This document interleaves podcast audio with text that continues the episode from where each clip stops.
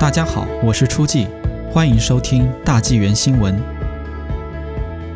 三月十七日，卑诗省疫情更新。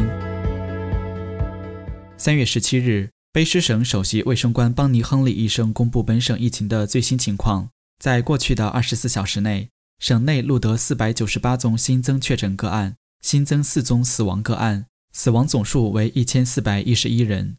目前有二百八十一名住院患者，当中八十三人在深切治疗部。本省目前有四千八百五十一宗现存个案，另有九千四百七十二人因确认接触过已知个案，正接受定期的公共卫生观察。截至三月十七日，第一批已接种疫苗的人次达到四十四万四千一百四十，其中八万七千零九十三人已经接种第二剂疫苗。